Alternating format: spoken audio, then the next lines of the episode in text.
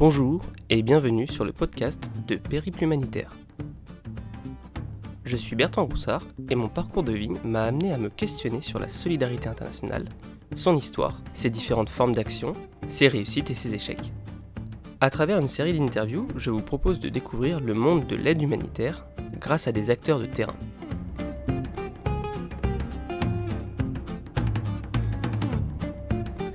Juliette Charpentier, bonjour. Tu es aujourd'hui interrogée pour une euh, chaîne internet qui s'appelle euh, Périple Humanitaire. Est-ce que tu pourrais te présenter succinctement? Tout à fait. Moi, c'est Juliette.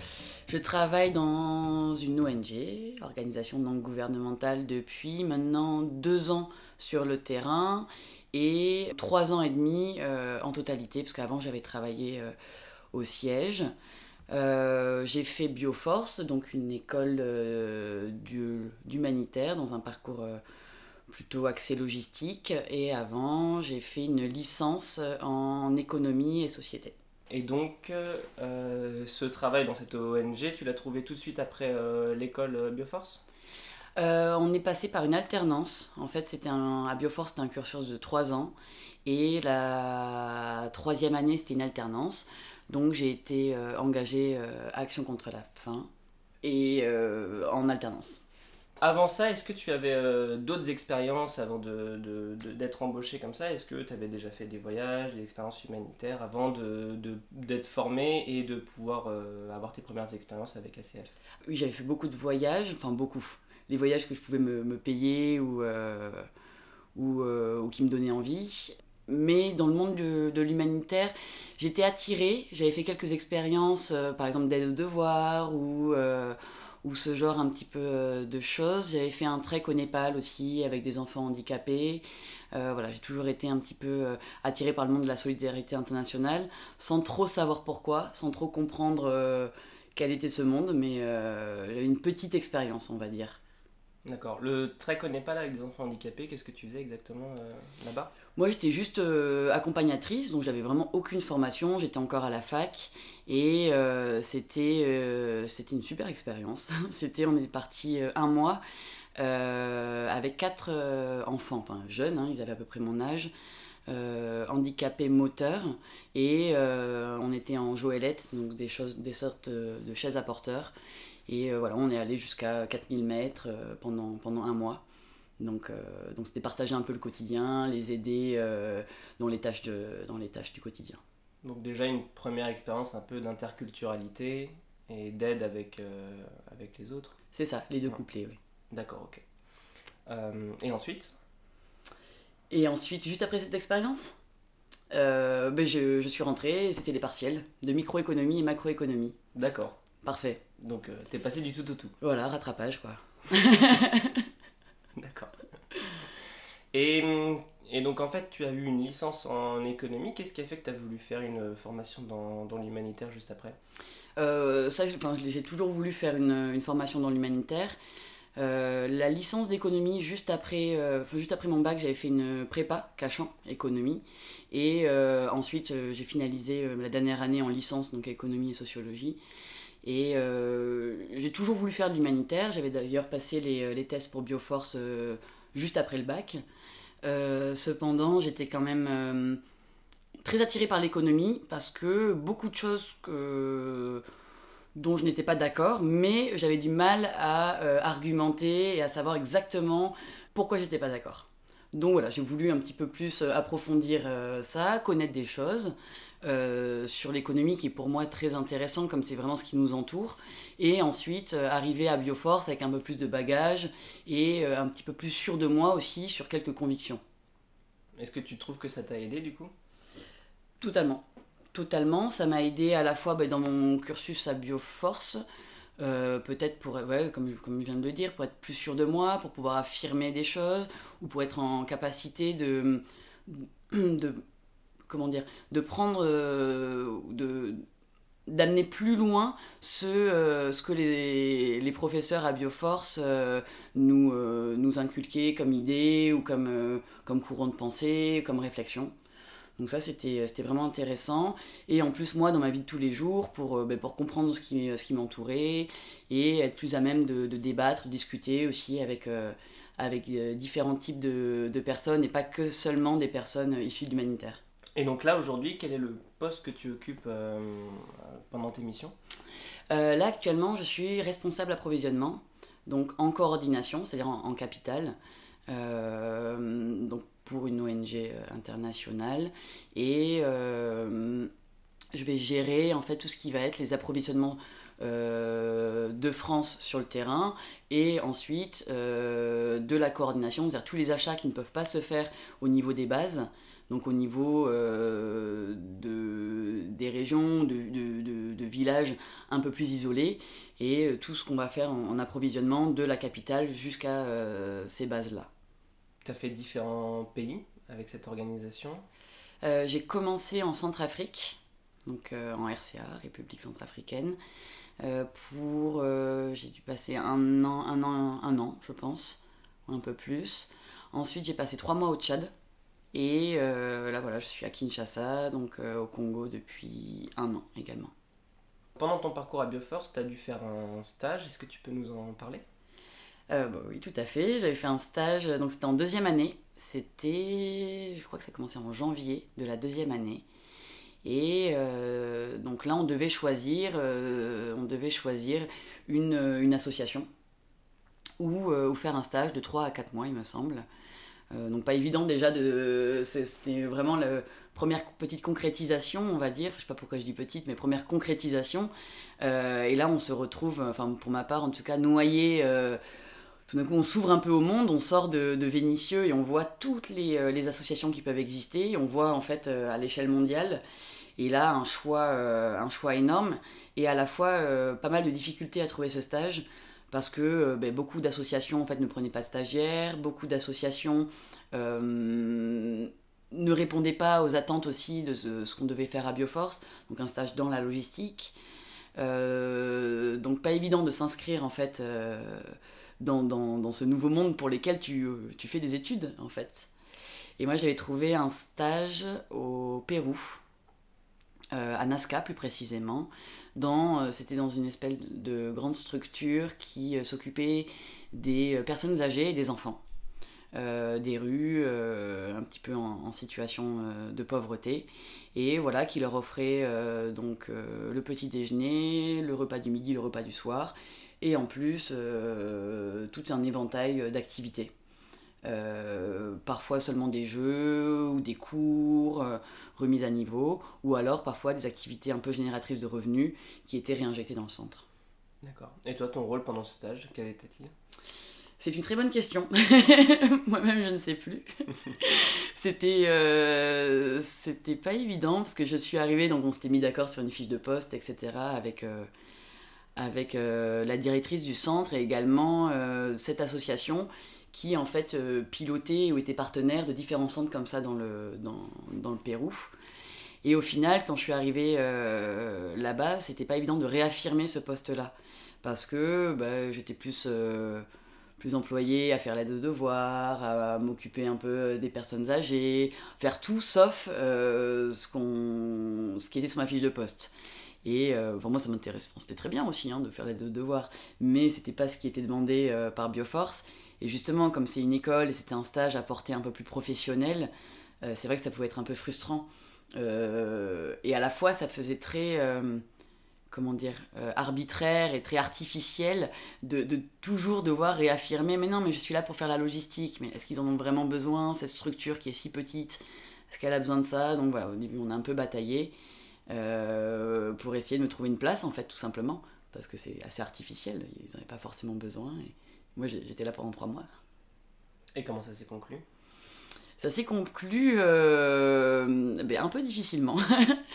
euh, on avait quelques problèmes de communication avec la directrice du centre, qui était une dame euh, très volubile, avec plein de projets, etc. Mais qui avait...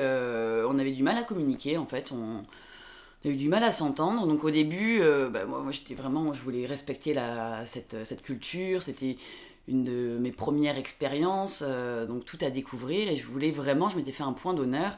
Je voulais absolument, mais ce qui est normal, respecter cette, euh, bah, la culture péruvienne.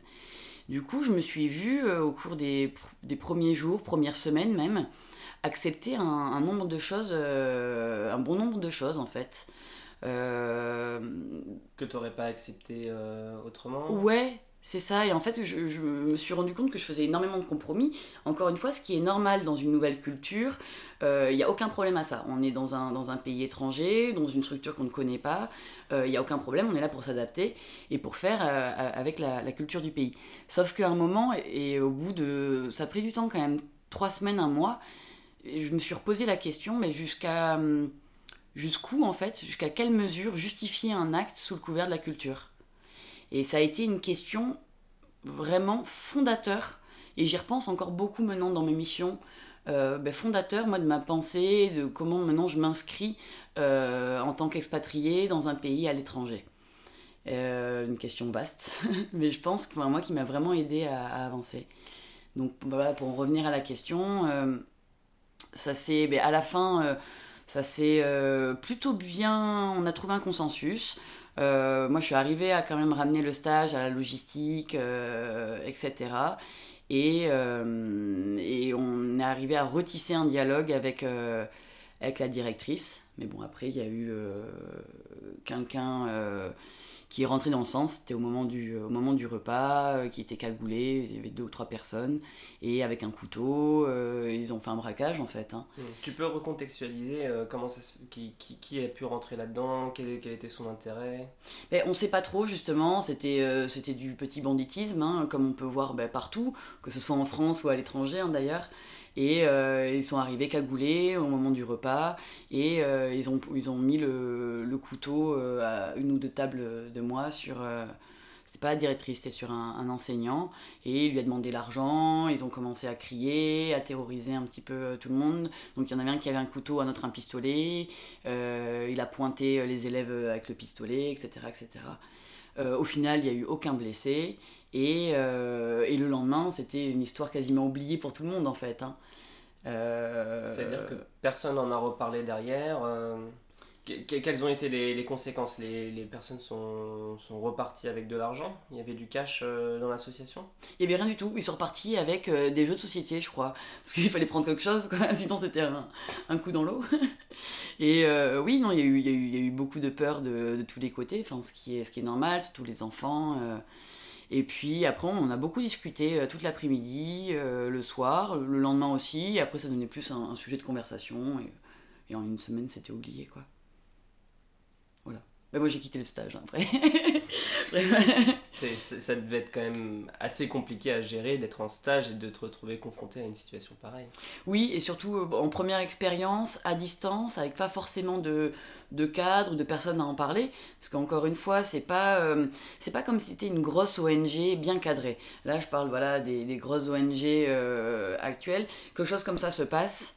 Euh, ben, il y a tout de suite une cellule de crise qui peut être ouverte, il va y avoir des diffusings, ensuite des débriefings, euh, il va y avoir euh, une aide psychologique, il va y avoir un droit de retrait, enfin voilà, il va y avoir vraiment beaucoup de choses qui vont se mettre en œuvre.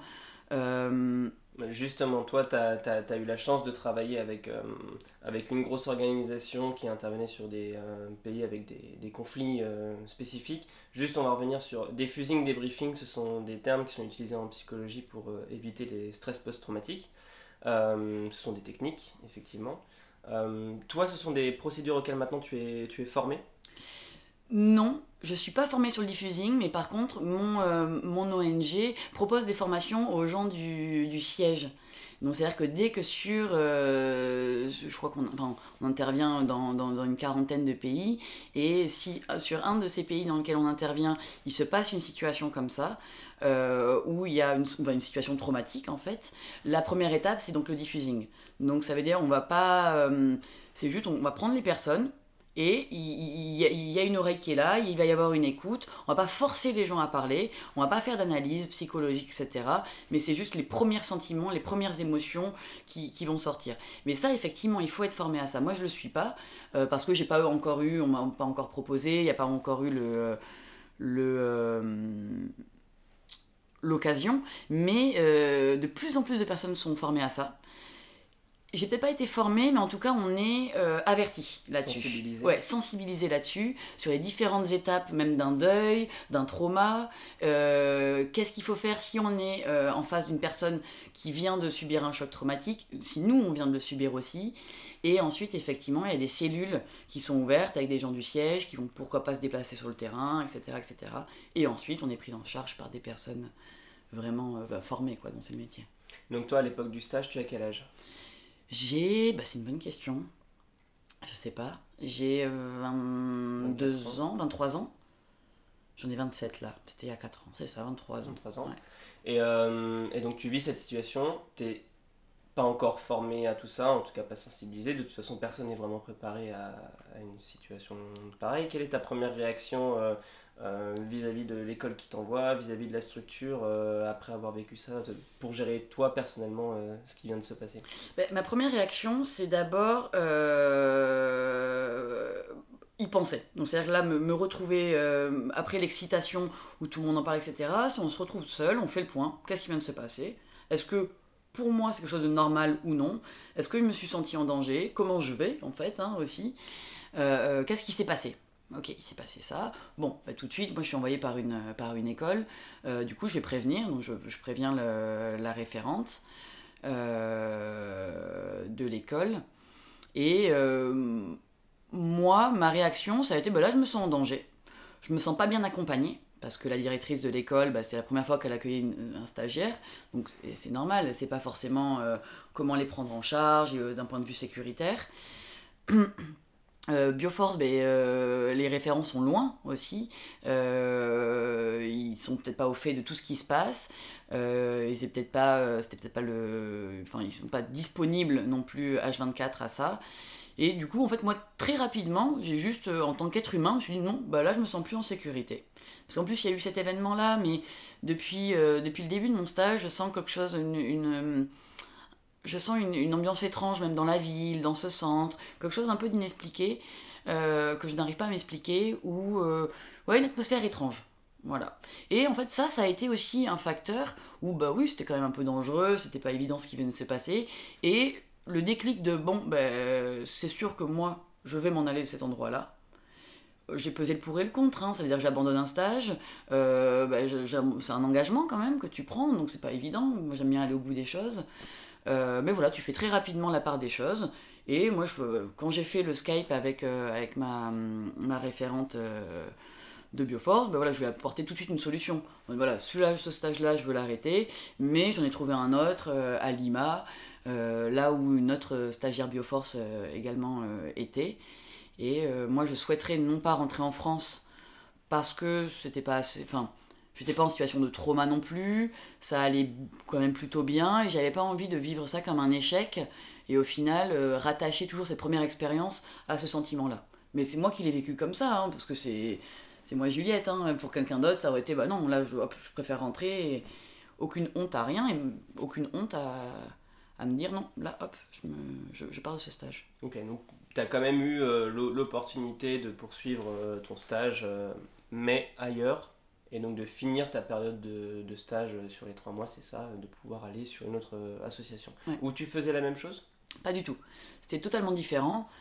Euh, totalement différent et très intéressant aussi du coup de en fait enfin, j'en ai vraiment euh, bah, retiré une grande richesse d'avoir fait deux stages en un et, euh, et d'ailleurs bah, ça, ça a été le sujet de on devait faire je crois un rapport de stage à la fin et ensuite une espèce de soutenance et ça a été un petit peu le, bah, le fil rouge enfin ça a été un fil conducteur justement ce changement de stage et faire des sortes de comparaisons et de voir enfin cette richesse d'avoir pu avoir deux expériences en une Là, c'était dans le, le deuxième stage, c'était plutôt des, euh, dans les bidonvilles de Lima. Donc voilà, aider des groupements de femmes euh, qui voulaient se, se réinsérer dans la société et dans la construction en fait de, euh, de, euh, bah, de maisons ou de, de parcs dans les bidonvilles. Et euh, donc tu parlais tout à l'heure d'une ambiance sécuritaire un peu euh, particulière dans cette, la première ville où tu avais fait ton stage. Tu as retrouvé la même chose à Lima? Non. Non, j'ai pas retrouvé la même chose. Euh, moi, c'était plutôt par rapport en fait à des personnes, à des personnes non bienveillantes. Et je pense, parce qu'évidemment, avant de partir dans un pays, euh, tu, bah, tu te renseignes sur bah, quels sont les, les plus grands, euh, les plus grands risques. Alors, je sais pas, il y a des pays où ça va être bah, le kidnapping, d'autres pays, ça va être euh, les, attaques au couteau, d'autres, ça va être des petits, des petits vols. bon, là, je m'étais pas mal renseigné là-dessus. Mais là où je me sentais en insécurité, alors effectivement, oui, il y avait, il y avait des vols à Nazca là où j'étais, il y avait du banditisme, mais où je me suis sentie en insécurité, c'était avec les personnes, en fait. Où tu sentais un manque de bienveillance, où tu sentais... Euh, je sais pas, il y avait quelque chose, euh, voilà, par exemple la, directrice, euh, je, je, comprenais pas très bien ce qu'elle attendait de moi. Bon, si, enfin, il y a rien, de marquant, rien de notable, mais si jamais il n'y avait pas eu cet événement avec le pistolet et, le, ce braquage, j'aurais continué, il n'y aurait aucun souci, ça, ça, aurait été intéressant. Euh, mais je me suis sentie en insécurité plus euh, là-dedans, en fait, sur qu'est-ce qu'on attend de moi réellement, qu'est-ce qui est en train de se passer. Euh, et le fait, voilà, bah, je, suis un peu toute seule dans une toute nouvelle structure qui n'avait jamais accueilli de stagiaires, et c'est en ça où j'ai trouvé ça plus dangereux même hein, qu'un pays en guerre, mais où tu es mieux, mieux entouré.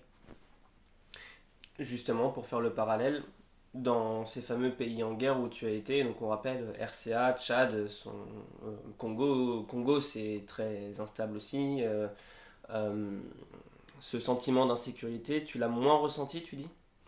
Je l'ai ressenti différemment. Je l'ai ressenti différemment parce que je sentais qu'il y avait une structure derrière moi. Et ça, je l'ai toujours dit, et même parce que, enfin, quand je vais en parler à mes parents, à mes proches, je vais toujours être très sincère sur le contexte où je vais et sur comment je me sens.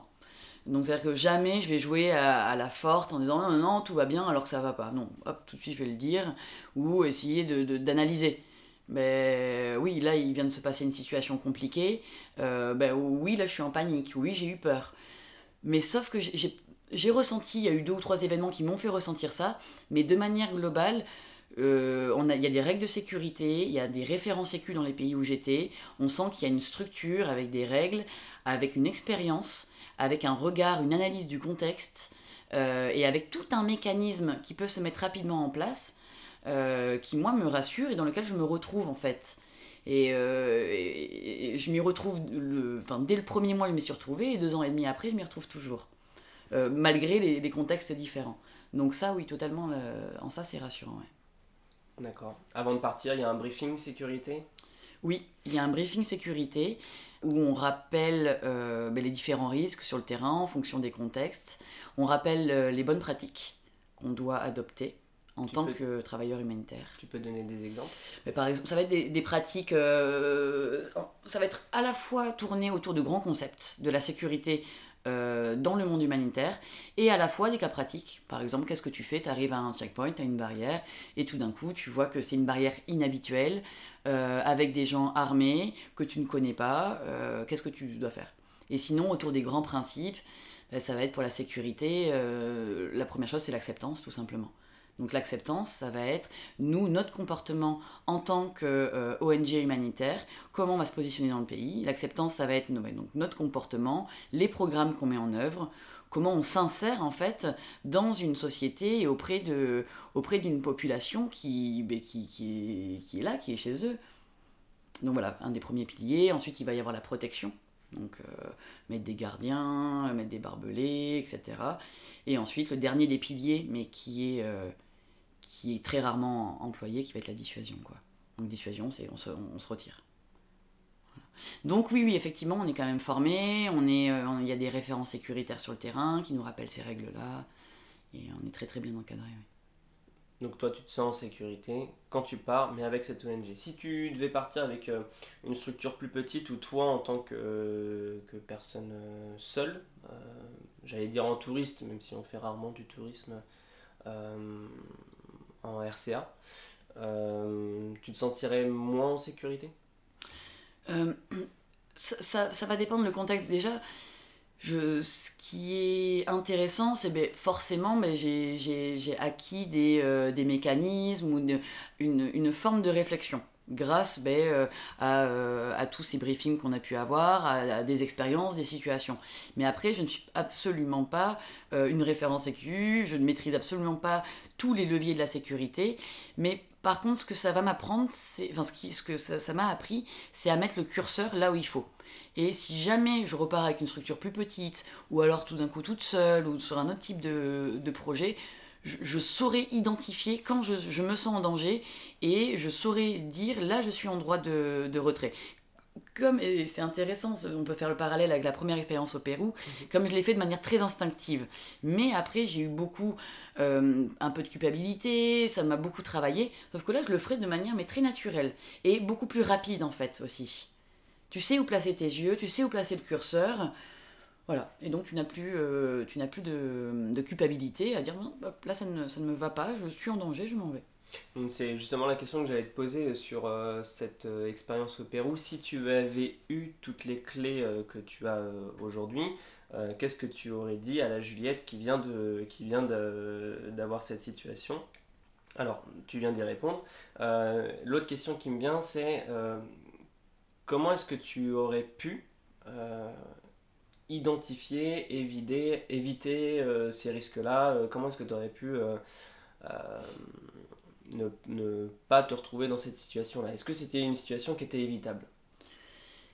Ça, ça, ça, ça, aurait pu l'être en, euh, euh, ben en cherchant mieux le stage, en fait, euh, en se rendant compte que en fait, c'est une structure qui n'avait accueilli aucun stagiaire avant, dans une ville où il y avait très très peu d'associations.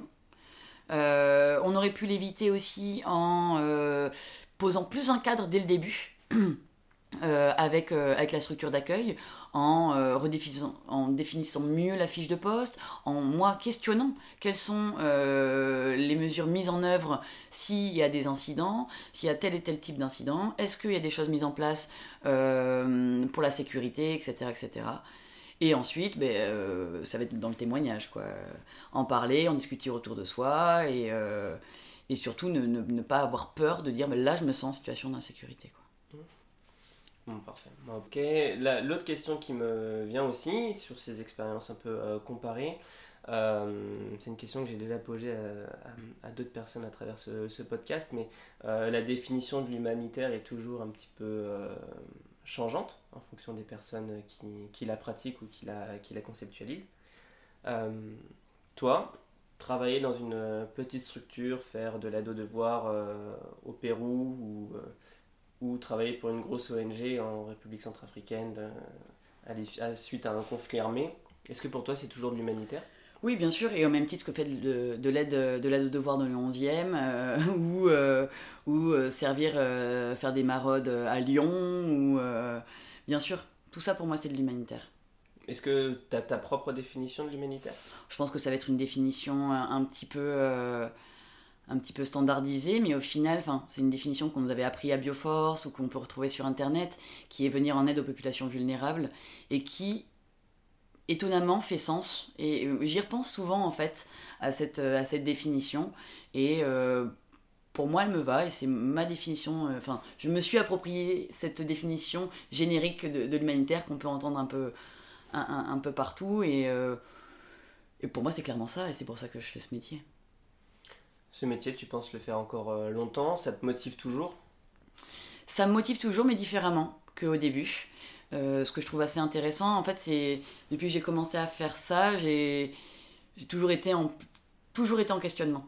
Toujours été en questionnement sur différents points. Des fois, c'était sur moi, sur euh, ma place dans l'organisation, ma place dans l'humanitaire, et ensuite la place d'une ONG dans un monde humanitaire, la place de l'humanitaire dans le monde. Voilà, mais constamment constamment euh, en, réflexion là-dessus. Donc oui, moi je pense vraiment continuer dans euh, ce domaine de l'humanitaire, et euh, humanitaire avec la définition vraiment venir en aide aux populations vulnérables, aux plus vulnérables. après, en partant en mission sur le terrain, je pense pas encore pendant 15 ans. C'est quelque chose qui me plaît énormément parce que tu es toujours en. Enfin, es... pour moi, tu es vraiment au cœur des choses et tu apprends énormément même sur toi-même. Euh, au sein d'une grande euh, organisation, je pense encore euh, faire un, petit bout de chemin dedans, mais je pense pas toute ma vie non plus. Euh, mais en tout cas, dans ce, dans ce monde de l'humanitaire, oui. Et alors pourquoi tu disais sur le terrain, pour pas, pas pendant 15 ans? C'est quelque chose qui est fatigant, quelque chose qui est fatigant, qui, est, qui est fatigant physiquement, mais aussi, enfin, c'est éreintant, tu es constamment en tu es constamment en train de t'adapter euh, à, une, culture, à, euh, à un pays, à, également euh, à des nouveaux projets. C'est quand même un monde très instable où tu es toujours en recherche de financement, toujours des nouveaux projets. Tu es toujours aussi à droite à gauche, tu prends des petits avions, tu vas sur des bases, il n'y a pas d'électricité, il n'y a pas d'eau, tu vas faire des évaluations de terrain voilà, c'est quelque chose qui est, euh, qui quand même fatigant. Et puis, c'est dur à coupler entre bah, vie de famille ou vie. Euh, oui, une vie un peu plus. Euh, j'aime pas dire une vie normale, mais une vie un peu plus. où tu peux poser tes valises. Je pense que c'est pas quelque chose que tu peux faire. Enfin, moi en tout cas, que je pourrais pas faire 15 ans. Mais là, encore 4-5 ans, avec grand plaisir, parce que il me manque encore beaucoup à découvrir cette euh, fatigue, tu la ressens euh, particulièrement? Elle est pesante ou c'est, euh, ça reste quelque chose qui, qui te stimule de faire ces missions, de partir? C'est une question intéressante. Au, début, mon premier break, je me rappelle, donc les premières vacances, c'était en Centrafrique, donc c'était tous les deux mois et demi, toutes les dix semaines. je suis rentrée en France. J'ai failli faire un malaise, je crois, dans le, dans le métro, tellement j'étais fatiguée, en fait, je m'endormais partout. Je crois que j'ai dû dormir une semaine. Et après, au fur et à mesure des breaks, euh, bah, euh, bah, ça, va, ça va de plus en plus. Cette fatigue, tu apprends à la gérer en fait. Mais euh, pour moi, c'est comme un compagnon, c'est comme, ouais, c'est comme un compagnon que tu dois apprendre à, à, observer, comme un peu un narrateur omniscient, tu vois. Donc tu l'observes, tu dis, ok, là c'est cette fatigue tout d'un coup qui est en train de dicter mes, mes sensations. C'est cette fatigue qui est en train de dicter, je deviens plus irascible, je sens cette fatigue-là. Là, c'est cette fatigue qui est en train de me faire tenir depuis trois semaines. Est-ce que c'est sain ou pas? Non. Parce que là, tu es à 100%, euh, tu es très fatigué, mais tu es à 100%, et c'est ça qui te booste. Mais est-ce que euh, c'est quelque chose qui est euh, viable? Non. donc voilà, c'est que c'est un compagnon que tu apprends à que tu apprends à, maîtriser, à gérer, à voir les côtés positifs et négatifs, et, voilà. Et alors, qu'est-ce qui motive à continuer dans l'humanitaire? Qu'est-ce qui, toi, te plaît le plus? Qu'est-ce qui, moi, me plaît le plus? Ben, C'est avant tout pour moi-même. Alors, euh, je vais développer un peu, parce que dit comme ça, ça paraît totalement antinomique avec la notion d'humanitaire. Mais euh, moi, je fais l'humanitaire avant tout pour moi-même. Parce que c'est quelque chose qui me. Parce que c'est quelque chose où je me sens utile, en fait. Profondément utile. C'est quelque chose où euh, je m'inscris dans ce monde. C'est une façon pour moi de m'inscrire dans ce monde. parce que ça, moi, ça me, ça, ça me plaît, ça me fait je me sens vivante en fait de, de venir en, de mettre ma petite pierre euh, à l'édifice d'une action, d'une aide humanitaire, d'un programme humanitaire. Donc c'est pour ça. Euh, et ce qui me fait continuer dans ce monde-là, c'est qu'il est en pleine mouvance. Euh, que c'est un monde qui est en train d'évoluer, où je suis pas en... Je connais... Enfin voilà, ça fait que deux ans et demi que je fais ça, donc je commence à à me rendre compte de certaines euh, choses où je suis moins d'accord que d'autres, mais où je sens qu'on on, a tous, euh, on peut tous le faire évoluer, on peut tous amener un regard différent. Donc c'est en ça aussi où je continue, parce que j'y vois beaucoup d'opportunités, j'y vois un monde intéressant en mouvance. Et troisième point, je le fais aussi ben, pour l'interculturalité. C'est merveilleux. C'est des situations, même si tu n'apprends plus professionnellement tout d'un coup sur un poste, mais tu apprendras toujours sur l'interculturalité. Tu te prends des baffes et tu te... toi tu te, tu, te réapprends euh, chaque jour en fait. Donc c'est génial. Tu as des exemples euh, d'interculturalité qui t'ont... ça, va être, bah oui, ça va être sur des petites phrases, sur des petits moments de la vie en fait. Et, sur des visions de la vie. À un moment, je sais, c'était, euh, j'étais sur une des bases, c'était en Centrafrique, j'étais à Sibut. Et puis je dis euh, au biologue euh, qui était là, Dila il s'appelait, et je lui dis, et lui il faisait aussi un peu log moyens généraux, et donc sur la guest house qu'on partageait avec les expatriés. Alors tu peux juste expliquer log moyens généraux, ce que ça veut dire sur une base Log moyens généraux, ça va être celui en fait qui va gérer la flotte de véhicules, donc pour, pour toutes les interventions, des programmes, etc. Euh, mais qui va gérer également ben, euh, tout ce qui va être la maintenance, la mécanique euh, générateur, véhicule, et ben, toutes les petites tracasseries, électricité, je sais pas moi, petites réparations aussi, voilà. et du coup, je lui demande, est-ce que tu peux aller installer le, rideau de douche parce que on venait de recevoir un, rideau de douche de la coordination. Et là, il dit oui, pas de problème, il installe. Et puis là, je rentre le soir, il avait installé le rideau de douche entre la cuisine et le, entre la cuisine et le salon. Je dis, bah dis là, pourquoi t'as installé ça là? Tu, tu, pourrais pas le mettre dans la douche plutôt? Ah oui, aussi, si tu veux, oui. Ouais, il me dit, ouais, bonne idée, pourquoi pas.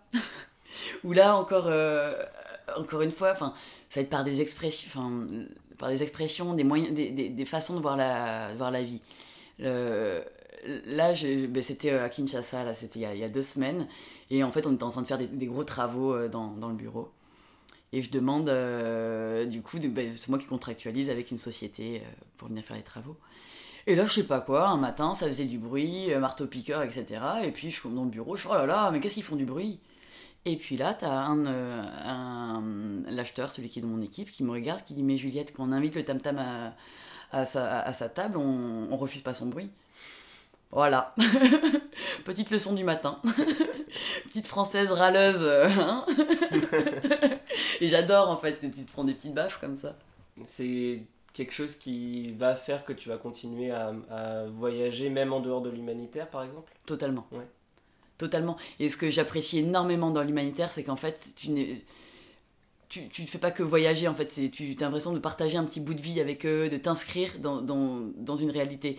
Avec le tourisme, j'avais un peu ce sentiment-là parfois d'être un peu ben, euh, observateur et d'avoir du mal. Alors si tu le fais de manière assez brièvement, euh, tu t'inscris parfois dans une réalité, mais d'avoir quand même cette distance-là. Moi, ce que j'aime beaucoup là, tu as toujours cette distance-là. Tu seras toujours qu'une petite poussière et, tu ne comprendras jamais réellement ce qui est en train de se passer dans le pays. Hein. Attention. Mais j'ai l'impression d'un tout petit peu plus que, euh, que, que, du tourisme arriver à, saisir ou à mettre le doigt sur, sur un, bout de culture en fait et à m'inscrire un peu et de, ouais, de travailler avec eux pendant un an, ben, tu partages des choses en fait, un quotidien. Et c'est chouette. Et pour en revenir à l'humanitaire, tu disais que c'est un, un, monde qui est en plein changement. Qu'est-ce que, qu'est-ce que toi tu notes comme changement dans l'humanitaire? Euh, Sa façon un peu politisée, sa façon. Une vision très stratégique, très politisée. Ça devient, euh, ça devient un monde. Euh, très complexe et on voit la différence au, tout début de, de l'humanitaire où c'était juste ben, on y va un peu les, euh, la fleur au fusil, ben, on va sauver, ben, là il y a une crise, on y va. Alors c'était déjà très politique à l'époque. Hein. C'était déjà très politique, mais il y avait moins de lourdeur en fait. Et là, on le voit, on devient institutionnel, on devient avec énormément de process, de procédures, ce qui est normal quand on est une grosse structure, on a besoin de garde-fous, de jalons, etc. Mais je trouve que des fois, on en perd un peu euh, eh cette capacité à s'adapter aux crises à s'adapter euh, au contexte dans lesquels on intervient, donc c'est très paradoxal, et à savoir grossir, rapetissir, euh, aller intervenir sur une urgence, se déployer, se replier, voilà. Et on en perd un peu ça. Euh, parce qu'on devient. on, Ouais, on devient pour moi très gros, très lourd, et ça va devenir un jeu aussi avec comment est-ce qu'on obtient l'aide auprès de bailleurs de fonds, etc. Comment est-ce qu'on va communiquer au grand public. Et c'est normal, mais euh, tu sens qu'il que, que y a un changement. Pour, euh, pour les auditeurs qui nous écoutent, quand, quand tu dis euh, très gros, très lourd, juste pour l'ONG pour laquelle tu parles, moi je m'étais noté quelques chiffres, c'est 307,5 millions d'euros de budget par an et environ 8000 personnes qui travaillent chaque année pour, pour cette ONG. Donc ça c'est pour avoir une image globale. T'as le sentiment que c'est euh, plutôt une force d'avoir euh, autant de poids économique euh, et, et, de capacité d'action? Ou est-ce que tu trouves justement que ça peut, ça peut scléroser, en tout cas bloquer sur certains points, être un frein? Les deux. Les deux. C'est totalement les deux. C'est parce que pour moi, on a, on a du coup on a cette capacité euh, parce qu'on a des fonds, parce qu'on a un poids, on a, euh, on a une structure derrière, hein. on, est vraiment très appuyé par notre siège, on a des référents techniques, euh, on va avoir une approche quand même vachement pertinente, vachement pointue sur beaucoup de sujets. Et du coup, ça va nous donner aussi une force de frappe et de, de, positionnement dans, dans, dans, des interventions ou dans des crises ou dans des contextes. Mais à côté de ça, on va énormément se diversifier et mais comme je le disais, on va devenir beaucoup plus lourd, donc comme un gros paquebot, ah, beaucoup plus lourd à orienter et, et au final à, agir. Et pour moi, parfois, on peut s'éloigner d'une réalité. D'accord. Comment ces, ces ONG sont financées? Tu parlais tout à l'heure de Bayer. Oui. Euh, L'ONG dans laquelle je travaille est en majeure partie financée par des bailleurs de fonds, effectivement. Donc il va y avoir fonds propres. Euh, fonds propres, ça va être par exemple les, ben, les donations du public. Euh, il va y avoir les fonds propres, mais en majeure partie par des bailleurs de fonds. Donc ça va être euh, des grandes institutions, ça va être par exemple euh, l'Union européenne ou les États-Unis, des fondations, etc., qui vont allouer des fonds, qui vont avoir une somme préétablie d'argent à réinjecter dans l'aide humanitaire et en fait tout simplement comme des appels d'offres en fait ils vont, ils vont faire des appels à projets et nous on va y répondre différentes organisations et ensuite on, et en fonction du bailleur qui va financer ta, mission, est-ce que tu vas, toi, sur le terrain, ressentir une euh, différence sur, euh, sur la pratique euh, ou sur l'orientation de la mission Alors, sur une mission, on peut avoir 10 bailleurs de fonds différents. Sur une mission, ou même sur, sur une base, donc une mission, il va y avoir 4-5 bases hein, par mission. Sur une base, on peut avoir deux ou trois bailleurs différents, en fait, donc deux ou trois projets avec des bailleurs de fonds différents. Mais ça, effectivement, tu le ressens. Tu le ressens déjà dans les procédures, dans les règles qui sont imposées, dans la manière, nous, qu'on doit avoir de reporter, de, de, de, ramener l'information, euh, et dans les types de projets et dans la type de flexibilité qui nous est euh, accordée. Tu as des exemples? Sur toi, le plan, le volet de la logistique, euh, par exemple? Oui, bah, dans, pour la logistique, ça va être tout ce qui va être euh, bah, les procédures d'achat, euh, la manière d'archiver, la manière de sélectionner les fournisseurs. par exemple, là, on est sur un projet de distribution alimentaire avec un bailleur de fonds américain.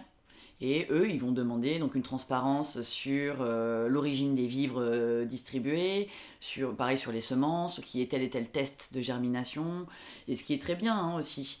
Euh, mais ça va être aussi sur des flexibilités. Donc par exemple, si tout d'un coup dans le budget, il y a tant d'argent pour, la, pour les véhicules, et, on n'a pas le droit de dépenser plus que 10% du budget sur la logistique par rapport au budget programmatique. Ça va être ça va être sur ça où ça va changer, et sur euh, la stratégie, donc c'est-à-dire sur le positionnement. Où est-ce qu'on intervient euh, Est-ce qu'on peut rajouter un peu d'innovation Est-ce qu'on peut faire des projets un peu changeants?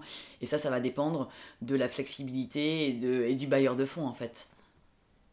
Donc au final, c'est aussi un petit peu politique, le bailleur de fonds. Totalement, mm. totalement. Et ça, c'est quelque chose que tu approuves ou euh, euh, je l'approuve, je l'approuve à très court terme. En fait, je l'approuve euh, court terme parce que pour l'instant, euh, pour l'instant, il n'y a pas d'autre modèle que celui-ci. C'est un modèle très lourd, très gros, et c'est vraiment l'ordre établi actuel. Euh, donc là, moi, je l'approuve à très court terme parce que bah, il faut continuer, pour moi, à mon sens, il faut continuer d'agir, il faut continuer euh, bah, de, se positionner, de faire des, des, projets et de venir en aide euh, aux populations vulnérables, mais ce qui n'empêche pas, en parallèle, en fait, de repenser un peu ce modèle-là et d'aller chercher d'autres solutions ailleurs, par exemple en travaillant plus avec les, les collectivités locales, en travaillant plus avec des, des, partenaires ou des ONG locales.